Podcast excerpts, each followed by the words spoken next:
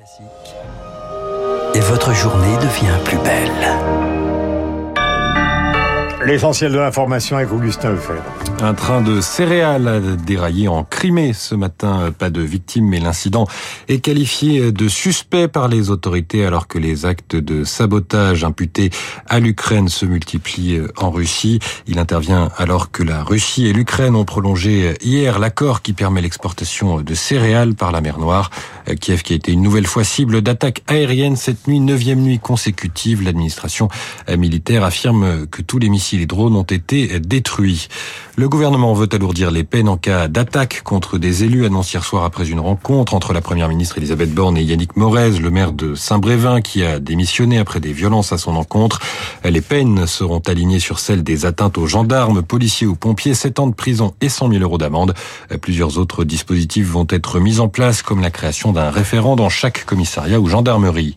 En sport, les amateurs de tennis seront fixés à 16 heures sur la participation ou non de Rafael Nadal à Roland Garros cette année.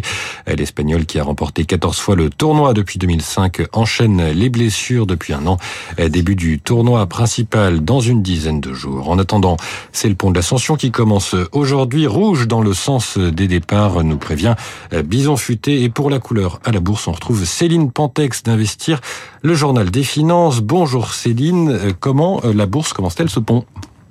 Augustin, eh bien oui, c'est du vert pour la Bourse de Paris. Ce matin, plus 0,6% à l'ouverture, à 7440 points. Paris qui emboîte le pas de Wall Street où l'on a acheté la nouvelle, comme on dit en bourse. Les trois grands indices américains ont gagné autour de 1,2%, portés par l'espoir d'un accord prochain sur le relèvement du plafond de la dette aux États-Unis, peut-être d'ici la fin de la semaine, si l'on en croit le président de la Chambre des représentants, Kevin McCarthy.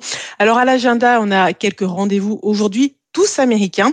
Parmi eux, les ventes de logements anciens et l'indice d'activité de la fête de Philadelphie. Côté valeur, on notera que Ipsos s'empare d'une société chinoise, Shanghai Focus, spécialisée dans les études de marché dans le secteur pharmaceutique. Pour finir, je vous rappelle le CAC 40 à l'ouverture, c'est du vert, plus 0,6% à 7440 points. Merci Céline, il est 9h04 sur Radio Classique. Votre matinée continue avec Franck Ferrand. Mon cher Augustin, à demain. Salut Franck.